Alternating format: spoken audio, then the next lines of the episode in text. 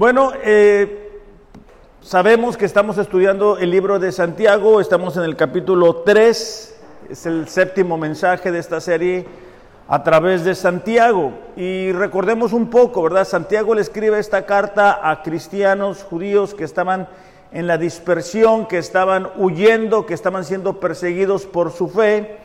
Y bueno, en, los primeros capítulos hablaba mucho Santiago de, la importancia de la actitud en medio de las pruebas.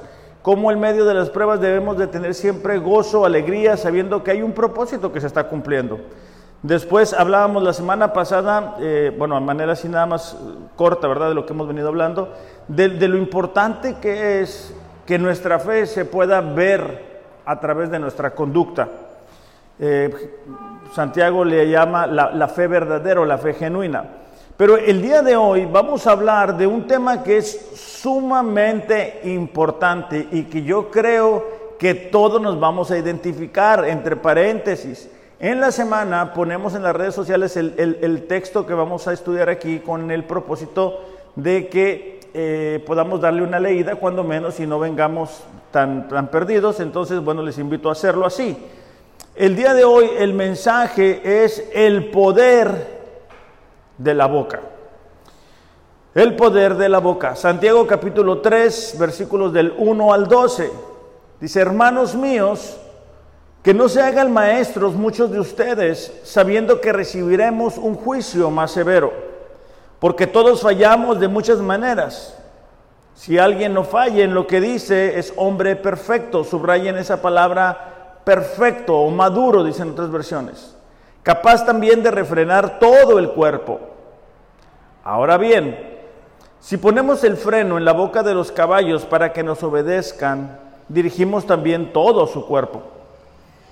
Miren también las naves, los barcos, aunque son grandes en tamaño y son impulsados por fuertes vientos, sin embargo son dirigidos por un pequeño timón por donde la voluntad del piloto quiere.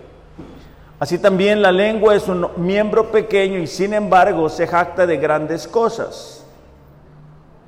Pues qué grande bosque se incendia con tan pequeño fuego. También la lengua es un fuego, un mundo de iniquidad. La lengua está puesta entre nuestros miembros, la cual contamina todo el cuerpo. Es encendida por el infierno e inflama el curso de nuestra vida. Estoy en el versículo 7 ya. Porque toda clase de fieras y de aves, reptiles, animales marinos se puede domar y ha sido domado por el ser humano. Pero ningún hombre puede domar la lengua. Es un mal turbulento y lleno de veneno mortal. Con ella bendecimos a nuestro Señor y Padre y con ella maldecimos a los hombres, hechos a la imagen de Dios. De la misma boca proceden bendición y maldición. Esto, hermanos míos, no debe ser así. ¿Acaso una fuente echa agua dulce y agua amarga? Versículo 12. ¿Acaso, hermanos míos, puede una higuera producir aceitunas o una vid de higos, perdón, o una vid higos? Tampoco la fuente de agua salada puede producir agua dulce. Bueno, esto es el texto que vamos a estar estudiando el día de hoy, ¿no? Con frecuencia escuchamos distintas enseñanzas acerca de lo que pronunciamos con nuestra boca, ¿verdad? Algo que si tú lo declaras se vuelve realidad como si fuera una especie de arte de magia. Y el día de hoy nos vamos a dar cuenta que la Biblia no habla acerca de eso. La Biblia habla más bien a que cada uno de nosotros como cristianos, como creyentes, podamos entender el poder que tienen nuestras palabras. En el versículo 1, sola manera de, entrar al, texto, dice, hermanos míos, no se hagan muchos de ustedes maestros, sabiendo que recibiremos un juicio más severo. Aquí lo que estaba pasando es lo que sucede también en nuestros tiempos. Algunas personas se autodenominaban maestros. Algunas personas decían, ah, bueno, pues ahora yo soy el pastor este o soy el pastor lo otro. Ah, bueno, ahora yo soy el encargado de enseñar. Y Santiago no quiere que se vuelva un desorden la iglesia. Santiago no está negando tampoco la posibilidad, ¿verdad?, de que algunas personas que fueran genuinamente llamados por Dios a la enseñanza pudieran desempeñar esa función. Lo que está intentando prohibir es que el hombre, el ser humano, diga, bueno, a mí Dios me llamó. Es algo que ahora es muy común, ¿verdad? Hay ah, pastores que se autonombran, ¿verdad? Este, apóstoles que se autonombran. Y bueno, e, e, eso no necesariamente viene del corazón de Dios. Y muchas veces, porque la, palabra eh, maestro viene de una palabra en el griego que es la palabra didascalao, no, didascaloi, y tiene que ver con todo lo que es enseñanza. Pero muchas veces las personas no únicamente están buscando el poder enseñar, están buscando que la gente los honre. ¿verdad? Están buscando ellos autoproclamarse, están buscando estar en autoridad de algunas personas. Son, son esa clase de gente que se oponen a los pastores y después ellos se autonombran y entonces creen que de eso se trata. Y Santiago está buscando evitar que eso suceda. ¿Ok? Ahora, en el versículo 2 dice, porque todos fallamos de muchas maneras. Todos entendemos, ¿verdad?, que nuestra humanidad caída tendemos a fallar, tendemos a equivocarnos, tendemos a tener malos pensamientos, cometer errores. Pero fíjate la, la siguiente parte. Si alguien no falla en lo que dice, es un hombre perfecto o maduro capaz también de refrenar todo el cuerpo. Lo, que Santiago le está queriendo decir a, la iglesia es, e, el ser humano mientras estemos en este mundo caído vamos a caer. Pero en donde más fallamos es en lo que decimos. Muchas veces no pecamos porque no se nos presenta la tentación, porque no estamos expuestos a cierto ambiente, a cierto lugar. Pero lo que decimos, eso no tiene fin. Por eso es que dice que aquella persona que logra dominar o refrenar lo que dice es una persona madura. Nosotros, bueno, no sé ustedes, ¿verdad? Pero cuando, cuando yo no era cristiano, este, eh, no, pues culebras y todo me salía por mi boca, ¿verdad? Este, todas las groserías que habidas y por haber y, las que no las inventaba y, este, y, esos eh, albures, este, chistes de doble sentido y triple sentido y, bueno, yo era así, ¿no? Eh, a lo mejor ustedes no, pero yo sí. Entonces cuando, cuando uno se acerca al Señor, se convierte todo, o sea, somos transformados completos. No puede ser que nuestra boca no sea transformada. Pero empieza Dios un proceso de ayudarnos a cambiar la manera en que hablamos. O sea, a lo mejor no, no todos tienen, tenían el problema de las groserías y demás, pero sí decir palabras que hieren, que lastiman. Si tuvimos padres que no necesariamente eran el mejor ejemplo y escuchamos cómo se golpeaban, a lo mejor no físicamente o también físicamente, pero sobre todo con las palabras, es algo que nosotros interiorizamos y replicamos. Entonces, lo, lo que Santiago está diciendo es una manera de que nosotros podemos medir nuestra madurez es por lo que decimos.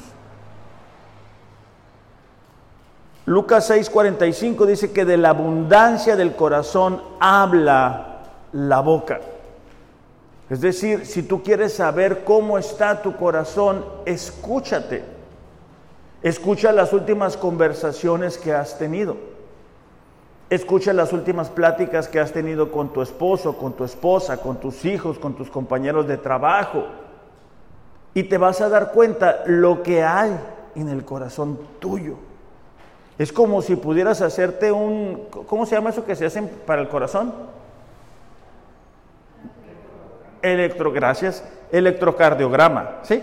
Electrocardiograma. para saber cómo estás, para saber cómo estás madurando espiritualmente. Porque aquí Santiago nos dice, ¿verdad? Si tú logras dominar, si tú logras ejercer una, un dominio propio sobre las palabras, es una muestra de abundancia, pero también es en lo que frecuentemente fallamos.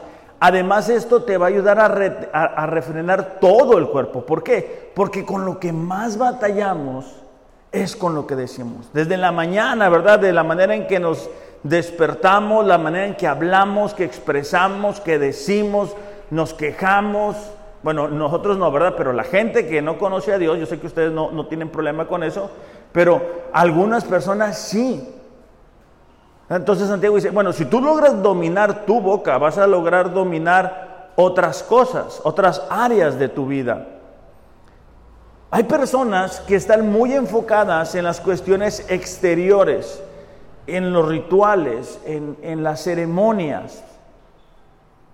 Pero no es eso lo que nos ayuda a tener una mayor intimidad con Jesús. Pongan una marquita en sus Biblias, este, en Santiago, y vamos a ir a Mateo capítulo 15, versículo 18. Jesús está con sus discípulos y bueno, muchas veces eh, leemos en los evangelios cómo Jesús pues andaba ocupado ministrando, llevando la palabra de Dios, sanando personas y, y llegaban a comer pues, pues a veces como llego yo, ¿verdad? A la casa con mucha hambre y, quiero comer y, y así llegan los discípulos. Entonces, algunos eh, fariseos ven a los discípulos que no se lavaban las manos como ellos habían estipulado.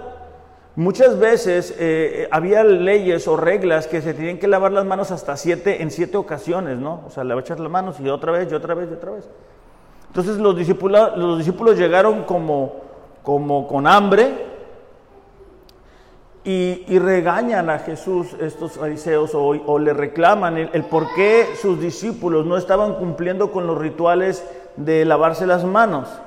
Pero fíjate la explicación que Jesús les da. Lo que sale de la boca proviene del corazón y eso es lo que contamina al hombre. Porque del corazón, dice, provienen los malos pensamientos, los homicidios, los adulterios, las fornicaciones, los robos, los falsos testimonios, las calumnias. Esto, dice, es lo que verdaderamente contamina al hombre. Pero comer sin lavarse las manos no lo contamina. No estoy diciendo, ¿verdad?, que no nos lavemos las manos para comer, sobre todo ahorita como están las cosas. A, lo que Jesús se está refiriendo es que los fariseos daban mayor importancia a lo exterior, a los rituales, a las ceremonias, que a lo que verdaderamente afectaba la condición espiritual de las personas. Y a nosotros nos ayudaría bastante el poder hacer eso, el poder reflexionar lo que hay en nuestro corazón, porque la boca no es sino el instrumento mediante el cual el corazón se expresa. El corazón se expresa a través de lo que decimos con nuestras palabras. Hay personas que tienen todo el tiempo pensamientos pesimistas. Son palabras negativas de manera constante, todo el tiempo viendo el vaso medio lleno. Siempre son palabras de desánimo, de cansancio, siempre tienen cosas negativas que expresar. Esas personas son pesimistas. Y, tenemos que tener cuidado, primero para nosotros no todo el tiempo tener pensamientos pesimistas, pero también cuidado porque hay veces que nosotros con una buena intención queremos ayudar a alguien esa persona no se quiere ayudar, ¿no? esa persona nada más quiere sacar lo que trae en su corazón y, todo el desánimo y todo el pesimismo y todo el negativismo. Y nosotros pensamos que no nos va a afectar. Nosotros pensamos que, que no le hace, tú échale. Pero luego llegas a tu casa y sientes todo el peso de esas palabras. Entonces tenemos que tener mucho cuidado si tenemos personas cercanas que se caracterizan por tener todo el tiempo pensamientos pesimistas, porque el pensamiento pesimista otra vez se va a expresar por palabras. ¿Ok? Palabras de desánimo, de cansancio, de fatiga. Otro, otro tipo de pensamiento es el de ansiedad. Son las personas que todo el tiempo expresan temor y preocupación. Todo el tiempo están nerviosos o nerviosas. Todo el tiempo se están comiendo las uñas, todo el tiempo están pensando qué tal si pasa esto, qué tal si pasa lo otro, qué tal si el futuro esto, qué tal si en el 2021 no sé qué, si en el 2022 no sé qué, qué tal si pasa todo el tiempo. Y tú los escuchas y no es algo real. Es acerca solamente del, del futuro y de un futuro incierto. Entonces, esas personas tienden a expresarse así con sus palabras. Otro pensamiento es el de amargura. Ese pensamiento de amargura son frustraciones, resentimientos, tristezas. En ocasiones es a raíz de haber perdido a un ser querido, haber experimentado una injusticia, una desilusión, un maltrato y bueno, eso abre la puerta, ¿verdad?, para que el enemigo comience a construir en nosotros una fortaleza y, comenzamos a, amargarnos, ¿no? Comenzamos a decir, ¿por qué esta persona se comporta así? ¿Por qué esta persona se comporta de esta manera? Y le damos vuelo a la hilacha y empezamos a cranearle y empezamos a hacernos daño con esos pensamientos. Porque solamente Dios sabe por qué permite lo que permite en nosotros. Y cuando nosotros le damos espacio a esta clase de pensamientos, vamos a expresar palabras de descontento. Vamos a expresar palabras que no van conforme a la palabra de Dios. No lo busquen, yo se los voy a leer. Hebreos 12:15 dice, miren que ninguno deje de alcanzar la gracia de Dios, que ninguna raíz de amargura brote y cause estorbo para y que por ella muchos sean contaminados. La amargura, la frustración, las injusticias que nosotros experimentamos tienen el poder no únicamente de amargarnos a nosotros, sino de que amarguemos a la gente que nos rodea. Hay, gente que ha sufrido cosas injustas y piensan que eso les da licencia para contaminarse y contaminar a la gente que los rodea. Eh, la amargura, dice ahí, tiene la capacidad de impedir que experimentemos de la gracia de Dios, del favor de Dios, de la ayuda de Dios. Yo he estado leyendo últimamente eh, el libro de Job y es impresionante ¿no? lo que él sufre. Yo estoy subrayando eh, de un color especial todas las expresiones de Job de dolor, de sufrimiento, por, por lo mismo que él estaba experimentando. ¿no? Entonces cuando nosotros estamos enfrentando ese tipo de situaciones, tendemos a, guardar ese tipo de pensamiento. Hay otro que también les quiero compartir y es el pensamiento de crítica, ¿no? Son palabras destructivas de juicio, o sea, son palabras de, de, ¿te fijaste? El pastor hizo esto. Ah, te fijaste, el hermano este hizo aquello. Ah, te fijaste, la hermana hizo aquella. Ah, te fijaste. Andamos enjuiciando todo el mundo. Yo sé que eso no pasa aquí, pero fuera de aquí, ¿verdad? Para que ustedes sepan. Entonces, todo el tiempo, ¿verdad? Anda esa gente criticando, anda educando a los hijos de alguien más, anda ayudando al, esposo de alguien más. No está enfocado en, en sus cosas, está enfocado en las cosas que presume están equivocadas. salmista, ¿verdad? Dice, que las palabras de mi boca y la meditación de mi corazón sean agradables delante de ti, oh Señor. Salmos 19, 14. Esa debería de ser nuestra actitud, ¿verdad? Ahora, es importante entender el poder de las palabras porque hay un ciclo en las palabras. O sea, no es como que yo, ¿han escuchado una expresión que dice, las palabras se las lleva el viento? Eso no, no necesariamente es así porque se las lleva el viento, pero el viento te las trae de regreso. Déjame te leo un proverbio. Proverbios 13, 2 dice, quien habla el bien, del bien se nutre.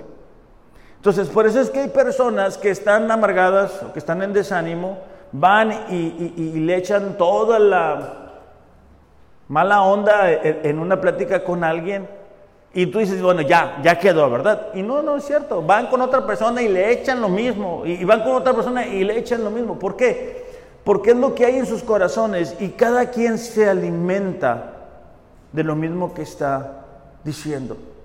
Entonces tenemos que entender el poder que tienen nuestras palabras, el poder que tienen en nuestras relaciones interpersonales, el poder que tienen nuestras palabras para que nuestro matrimonio cada vez camine mejor, el poder que tienen nuestras palabras para ayudar a que nuestros hijos sean lo que Dios quiere que sean, el poder que tienen nuestras palabras para dar testimonio de que somos hijos de Dios.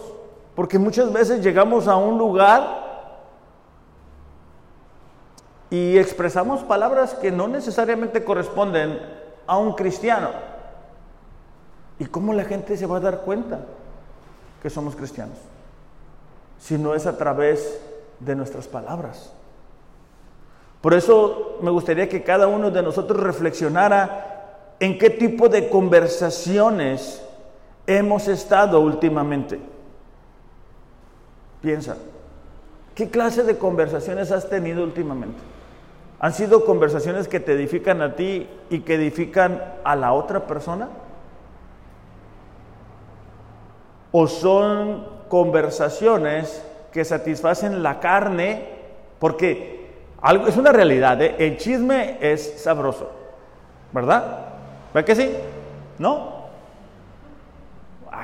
No sabe. Bueno, es sabroso, es sabroso, se siente bien, pero después se siente mal. Es con la boca con lo que más batalla el ser humano. De hecho, eh, cuando el ser humano cae en Génesis, es a través de las palabras que ellos también pecan. Porque Adán dijo, bueno, pues es la mujer que tú me diste.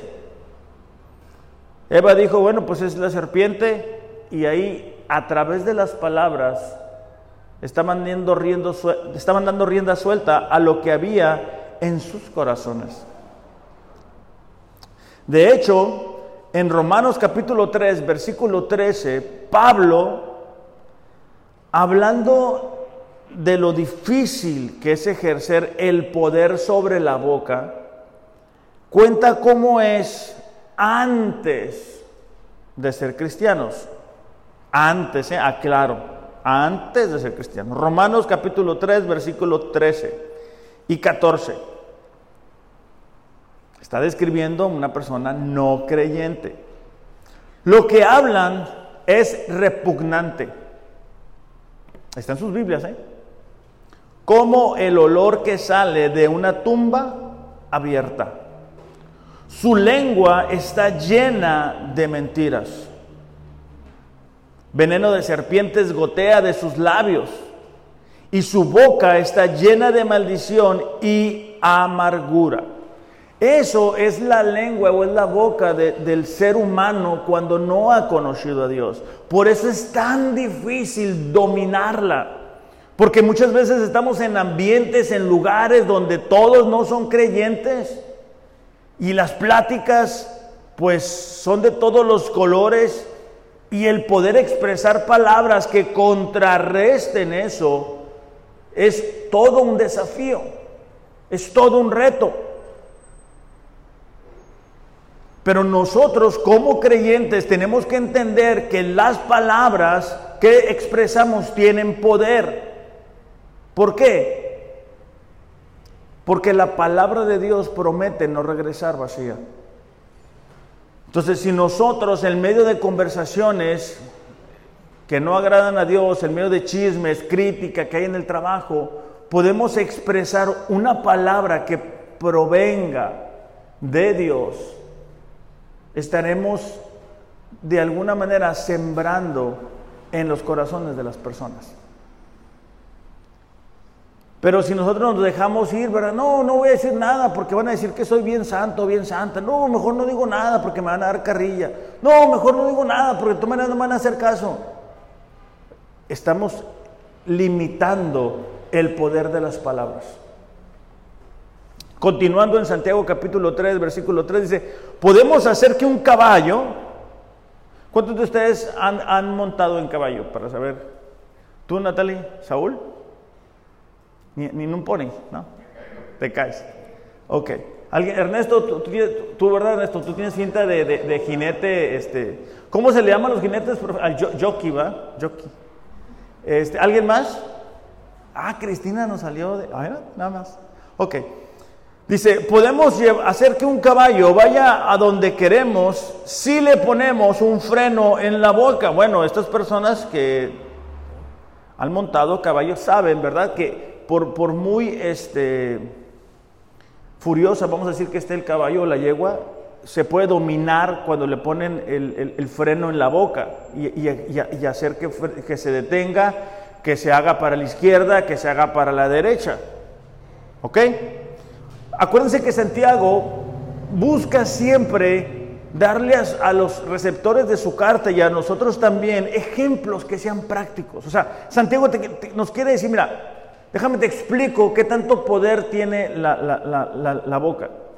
Mira, un caballo es detenido por el freno que le, le pones ahí. Es decir, el caballo se mueve en cierta dirección gracias al dominio que se ejerce sobre su boca. Versículo 4, también dice un pequeño timón hace que un barco enorme gire a donde desee el capitán. A pesar de que un barco, que nosotros los hemos visto, son muy grandes, lo que hace que le dé dirección al barco es el volante, es el timón. Es el elemento pequeño que nosotros miramos en los barcos y hemos visto alguna película. Y esa le da dirección al barco. Ok, nuestra boca le da dirección a nuestras vidas. Si nosotros permitimos que todo el tiempo tengamos pensamientos pesimistas y todo el tiempo andamos hablando ¿verdad? del desánimo y del cansancio y la fatiga y lo difícil que está y lo complicado y, o si nosotros todo el tiempo andamos hablando del vecino, del compañero de trabajo y que la de esto y que el otro, pues para allá vamos a llevar nuestra vida. Y vamos a llevar la vida de la gente que nos rodea. Entonces, es, mucho el poder que tienen nuestras palabras. No vamos a crear nada con nuestras palabras, ¿eh? eso sí lo quiero aclarar. Nosotros no estamos de acuerdo con esa doctrina, ¿verdad? que tú lo declaras y se convierte como si fuera magia. No, no, eso no es así. Al menos no es bíblico. Dice, eh, eh, un enorme barco gire por donde desea el capitán. Fíjate la siguiente parte. Por fuertes que sean los vientos. A pesar de que el viento pudiera ser muy fuerte, el barco podía ser llevado, ¿verdad? Gracias al volante. Este viento que, que en el mar tormentas y todo eso, son las circunstancias que tú y yo enfrentamos. O sea, la razón que muchas veces expresamos cosas que no debemos expresar es por las circunstancias. O sea, si te dan una mala noticia en el trabajo, un pariente te dijo algo, una situación complicada, ahí sale lo que hay en nuestro interior y lo expresamos con nuestras palabras. Las personas que han batallado, ¿verdad? Con las groserías, ¿verdad? Les pasa algo, un accidente, se, se martillan el dedo y voy te las sale la grosería. Alguien se las atraviesa en el carro, ¿verdad? Y voy te las sale la grosería. Son las circunstancias adversas las que muchas veces nos hacen expresar palabras equivocadas. Entonces la palabra equivocada puede llevar al oyente en el camino equivocado. ¿Por qué? Porque mira, si tú eres el único creyente en casa, o si tú eres el esposo, o creo que aplica a cualquier persona que, es creyente, y está echándole ganas, y se está animando, y está viniendo, y está siendo fiel a Dios, y, esto y lo otro, y de repente tienes una mala noticia en el trabajo. Entonces el enemigo te va a decir, hey, no sirve de nada serle fiel a Dios. ¿Cuántos han escuchado esa voz? ¿No? Entonces tú decides si ese pensamiento lo agarras y lo dejas que entre tu corazón. Cuando tú dejas, cuando, cuando nosotros no estamos leyendo la Biblia, no estamos viniendo, no estamos orando, muy probablemente ese, ese pensamiento lo agarremos y lo hagamos nuestro. Entonces lo que hacemos es le decimos a la otra persona, ¿ya ves? No sirve de nada lo que estamos haciendo. Te dije, es que no tiene caso es que esto, es que lo otro. No únicamente nos desanimamos nosotros, desanimamos a la gente que nos rodea. Entonces, eso es lo que Santiago está expresando con este ejemplo del barco. Porque nuestras palabras le dan dando rumbo a nuestras vidas. Y muchas veces albergamos en nuestros corazones esos pensamientos. Porque no tenemos tiempo para leer la Biblia, porque no tenemos tiempo para venir a los grupos, porque no tenemos tiempo de leer esto. Entonces, el enemigo ya sabe, entonces, ah, bueno, voy a utilizar a esta persona. Es increíble, pero el, el enemigo utiliza a personas que dicen ser creyentes para poner división en las iglesias, para crear conflictos en iglesias. Entonces, tenemos que prestar mucha atención y tener en cuenta lo que vamos a decir. Es decir, antes de que nuestra boquita salga una palabra, esto va a edificar, esto va a ser de bendición, esto va a ayudar a la persona que me está escuchando. Este es el momento en el cual yo debo de expresar esto. Cuando hacemos esas preguntas, de alguna manera ponemos el freno a nuestra boca y tomamos el volante del barco. Cuando no, hay, gente que dice, hay una expresión que dice, no, es que yo no tengo pelos en la lengua o la boca, algo así. Y es una expresión además de muy fea, este, incorrecta, ¿no? Porque es como, ah, bueno, pues yo suelto todo lo que traigo, ¿no? No necesariamente. Porque muchas veces por amor uno no dice lo que siente. Muchas veces por amor uno no expresa el dolor que ha sentido. ¿no? Entonces, como creyentes, al entender el poder que tienen nuestras palabras sobre mí, sobre mi esposo, sobre mi esposa, sobre mis hijos, sobre mis padres, sobre la gente que me rodea, entonces tomo conciencia. Y lo que debo de arreglar no son las palabras, es el corazón. Porque dijimos que de la abundancia del corazón habla la boca. Hay personas que se frustran, ay, no puedo dejar de decir esto. No, es que no lees la Biblia, no te llenas de la palabra de Dios, no te sumerges en la palabra de Dios. Y por eso es que no podemos cambiar nuestra manera de expresarnos o de hablar. En el Éxodo, el pueblo de Israel se encontraba saliendo, estaban bien contentos, estaban muy alegres, el Señor había abierto el mar, habían pasado los israelitas por lo seco, este, se mueren, ¿verdad? Los, los, los egipcios, gracias, y me, llama la atención esto. Poco tiempo después, el pueblo de Israel se encuentra ante una circunstancia adversa. En Éxodo capítulo 14, versículo 10, perdón, Éxodo capítulo 15, versículo 23. Éxodo 15, capítulo 23. Dice, cuando llegaron al oasis de Mara, no pudieron beber el agua porque era demasiado amarga. Estamos hablando que poco tiempo antes estaban celebrando a Dios, la fidelidad de Dios, el amor de Dios, el cuidado, la protección. Iban a ser libres después de 400 años. Pero se encuentran ante un lugar, llegan y el agua no puede ser tomada. Versículo 24. Entonces la gente se quejó y se puso en contra de Moisés. ¿Qué vamos a beber? le reclamaron. Y nos damos cuenta cómo eso trajo murmuración y división al pueblo de Dios.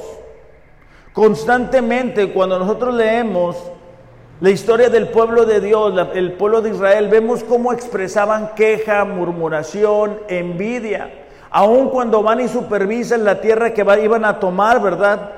Nos dice la historia que 10 de los espías que envían a, revisar la tierra para ver si era una tierra que ellos pudieran este, irse a vivir ahí, ¿verdad? 10 traen un informe negativo y dicen, no vamos a poder, va a ser muy difícil, hay gigantes, va, no, no, no. Y eso nos muestra que en nuestra vida diaria vamos a encontrar más personas que hablan de una manera equivocada que personas que hablen el mismo idioma que nosotros. Y tenemos que prestar atención porque si no, ese tipo de conversaciones, ese tipo de ambientes nos van a llevar a nosotros y a nuestros seres queridos en la dirección que no queremos ir. ¿Por qué? Porque al estar expuestos a palabras negativas, a palabras de ansiedad, a palabras de negativismo, a, a conversaciones obscenas, eso nos afecta. Eso golpea nuestra conciencia. Proverbios 18, 21 dice, en la lengua hay poder de vida y muerte. Quienes la aman comerán de su fruto. ¿Qué estaremos diciendo nosotros con nuestras palabras? ¿Estaremos transmitiendo vida a la gente que nos rodea? ¿Estaremos transmitiendo la vida de Dios? ¿O estaremos golpeando con nuestras palabras? Porque dice la Biblia, ¿verdad? Que más, más hiriente que una espada de doble filo es la lengua. Entonces muchas veces con nuestras palabras golpeamos, lastimamos, herimos a las personas. Y en algunas ocasiones sabemos que vamos a hacer eso. Pero dejamos que la carne nos domine entonces tenemos que cuidar hacia dónde nos están llevando nuestras palabras. Santiago capítulo 3, versículo 5 dice así, de la misma manera, la lengua es algo pequeño que pronuncia grandes discursos. Así también dice, una sola chispa puede incendiar todo un bosque. Hubo un tiempo que yo eh, eh, estaba trabajando de alguna manera como de los bomberos en Estados Unidos y, nos hablaban mucho cuando había incendios en, California. Ah, pues Natalie, sabes de eso, que se queman muchas cosas así, ¿no? Pero en la mayoría de las ocasiones cuando se queman esos bosques es porque alguien tiró un cigarro es porque alguien hizo una alumbrada y en lugar de apagar el, fuego, lo tiró y eso prendió, prendió, prendió y caminó y avanzó y avanzó y avanzó y después para detenerlo es un gran problema. Okay, de la misma manera, nosotros con nuestra boca podemos causar daño, podemos incendiar. Versículo 6 dice, la lengua es una llama de fuego un mundo entero de maldad, dice, que corrompe todo el cuerpo. ¿Por qué? Porque afecta todo lo que yo estoy diciendo. Dice, puede incendiar toda la vida, porque el infierno mismo le enciende. El enemigo conoce el potencial que hay en nuestras palabras. El enemigo sabe cómo utilizar la boca que nosotros tenemos en contra de la voluntad de Dios para nuestras vidas y para la vida de las personas que nos rodean. Entonces Santiago nos le quiere hacer consciente a sus escritores, ¿verdad? De que una chispa hace una gran, eh, un gran daño, así una palabra dicha en el lugar incorrecto, en el momento incorrecto, de la forma incorrecta, puede terminar con una relación. Puedes herir a una persona con tus palabras, pero muy probablemente tú no seas capaz de sanar esa herida. Y es que a veces se nos olvida esa parte, ¿verdad? Yo puedo expresar una palabra y herir a alguien, pero yo no tengo la capacidad de llegar hasta su corazón y poderle sanar. Santiago capítulo 3, versículo 7 dice, el ser humano puede domar toda clase de animales, aves, reptiles y peces, pero nadie, dice, subrayen esa palabrita, nadie puede domar la lengua. A pesar, ¿verdad?, de que el ser humano tiene la capacidad de domar muchos animales, no tiene la capacidad de domar su propia lengua. Es maligna, incansable, llena de veneno mortal. A veces dice, alaba a nuestro Señor y Padre. y otras veces maldice a quienes Dios creó a su propia imagen. ¿Te puedes identificar en esta parte? A veces con nuestras palabras, ¿verdad? Adoramos a Dios, le cantamos a Dios, exaltamos a Dios. Se acaba la reunión y empezamos a hablar cosas que no deberíamos de hablar. Dice así la bendición y la maldición salen de la misma boca. Hermanos míos, dice, eso no está bien. Me gusta cómo Santiago, cuando va a, llamar la atención de, de estos creyentes, utiliza esta expresión, hermanos míos, porque es una expresión llena de cariño, pero también llena de una instrucción que él va a dar. Y da el ejemplo, ¿verdad? De, que de un, de un, manantial no puede salir agua dulce y, agua amarga. O sea, no, no, no puede funcionar así. Y lo que nos quiere llevar a nosotros es entender que nosotros no deberíamos de alabar a Dios y después hablar en contra de lo que Dios ha creado, que es el ser humano. Puede ser crítica, puede ser murmuración, puede ser chisme, puede ser mentira. Pero eso fractura las relaciones. Eso lastima a las personas. Y nos lastima a nosotros. Entonces, necesitamos entender que en nosotros no hay esa capacidad. Dice que el ser humano no puede. Entonces, ¿cómo le hacemos? Bueno, solamente Dios, a través de su Espíritu Santo, nos capacita a poder refrenar nuestra boca. En Cristo Jesús podemos encontrar la respuesta a todas nuestras necesidades, a todas nuestras deficiencias, a todas nuestras áreas débiles. Y el área de la expresión de nuestras palabras, de lo que, de lo que sale de nuestra boca, no es diferente. Solamente es cuestión de, de entregárselo a Él y decirle, ¿sabes qué, Señor? Yo necesito que tú me ayudes. O sea, yo necesito ser un instrumento de bendición. Yo necesito ayudar a las personas que me rodean. No saben ustedes con cuántas frecuencia una palabra dicha en, el momento correcto anima a la otra persona.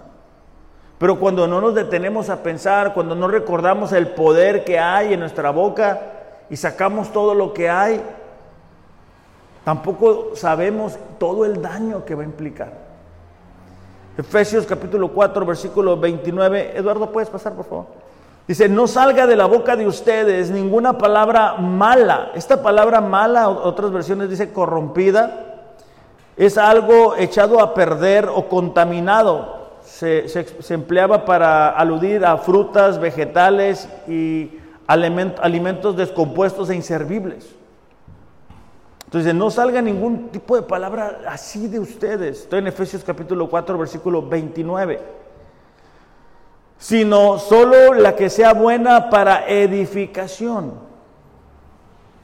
Ok, cuando tú vas a construir algo, comúnmente es más batalloso que destruir algo. Entonces, aquí Pablo le dice a los efesios, ok, no quiero que de ustedes salgan palabras contaminadas. En lugar de eso, que salgan palabras que edifiquen a las personas. Entonces, hablándole a los hombres casados, tus palabras están edificando a tu esposa. Piénsalo. O sea, tú estás levantando a tu esposa. O tú la estás lastimando. Yo me acuerdo cuando andaba de novio que a Mariel, mi esposa, le daban carrilla con una persona y, yo me sacaba el, el, pecho, ¿no? Así como que si quería pleito, la otra persona. Y es que el ser, el hombre, tiene esa tendencia a querer proteger a lo que ama. Si te acuerdas, ¿verdad, Saúl? Pero después algo pasa. Algo pasa en nosotros y en algunas ocasiones es el esposo el que la está golpeando con las palabras. Es el esposo el que la está comparando con esta o con aquella, o haciéndole críticas, ¿verdad? De su manera de vestir, su manera de hablar, su manera de esto, su manera de lo otro. Y es que, hombres, las mujeres piensan totalmente diferente a nosotros. Nosotros necesitamos aprender cómo hablarles para edificarlas, para levantarlas. En mi caso, por ejemplo, que yo tengo una hija, creo que la, vara está más alta porque mi hija ve la manera en que yo me expreso ante su mamá. Y yo quiero que el estándar que yo le pueda dejar le ayude a ella que cuando busque un hombre y se lo encuentre y demás, ella diga, ¿sabes qué? Esta no es la manera correcta de hablarme a mí. Entonces, estaremos edificando a nuestra esposa. Mujeres, estás edificando a tu esposo. Lo, estás animando o lo estás criticando. Muchas veces eh, uno de los problemas que se tienen es que, bueno, se va el esposo o el esposo no está y la mujer habla con la amiga, con la hermana, con lo que tenga y, y habla mal del esposo. Y eso no debe de ser así. Necesitamos mujeres entender esa parte y estar edificando. O sea, yo sé que hay veces que los hombres le flojean y, no leen la Biblia y demás, pero, pero ahí, mujer, ahí lo que tú puedes hacer es, ¿sabes qué? Tú puedes leer la Biblia, esposo. Yo te he visto esforzarte, yo, yo, yo sé que tú puedes. Vamos a hacerlo juntos, animarlo, edificarlo, levantarlo. Padres, estaremos edificando a nuestros hijos. Los estaremos preparando para lo que ellos están enfrentando, lo que ellas están enfrentando. Hijos, estás edificando a tu Padre. Porque yo, yo que tuve la oportunidad de trabajar con jóvenes, me recuerdo que todo el tiempo los hijos van criticando a los papás, ah, que mi papá no sé qué, que mi mamá no sé qué. O que yo le decía, bueno, cuando tengas la experiencia, cuando sepas lo que ellos han enfrentado, entonces vas a entender muchas cosas. Entonces los hijos deben de entender la responsabilidad que tienen de edificar a sus padres. No hablo de solapar, ¿eh? No hablo de eso, hablo de edificarlos, de animarlos. Dice, eh, sino la que sea buena para la edificación según la necesidad del momento, para que imparta gracia a los que le escuchan. E, estamos viviendo tiempos difíciles, lo hemos dicho en ocasiones pasadas, y hay una gran necesidad. Hay una gran necesidad de, de entender el poder que tienen nuestras palabras. Matrimonios se separan más que nunca en estos tiempos. Familias se destruyen más que nunca. Hay divisiones. Hay un espíritu de, división por todos lados, ¿verdad? La gente busca lo suyo en el trabajo, donde sea, la envidia, todo eso. Y nosotros tenemos que entender que nuestras palabras tienen un gran poder. Vamos a cerrar nuestros ojos. Padre, te damos gracias en esta mañana. Gracias Señor porque tu palabra nos alumbra en un mundo lleno de tinieblas. Gracias Señor porque tu palabra es verdad y sobre ella queremos edificar nuestras vidas. El día de hoy, Señor, hemos estudiado de cuánto poder hay en lo que decimos, en nuestra boca.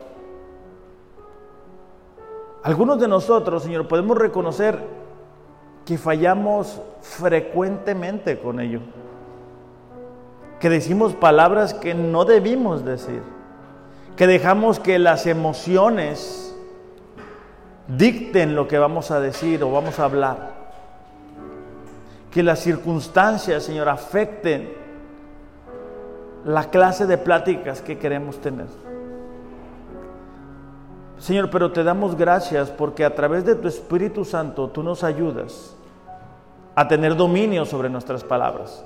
Padre, te pedimos por cada uno de nosotros que tú nos ayudes a cuidar lo que vamos a decir, que a partir del día de hoy podamos tomar conciencia, refrenar nuestra boca, edificar a las personas que nos rodean, dejar de decir mentiras, dejar de exagerar, dejar de contar las historias a medias para solamente nosotros quedar bien y hacer quedar mal a otras personas. Ayúdanos, Señor, a entender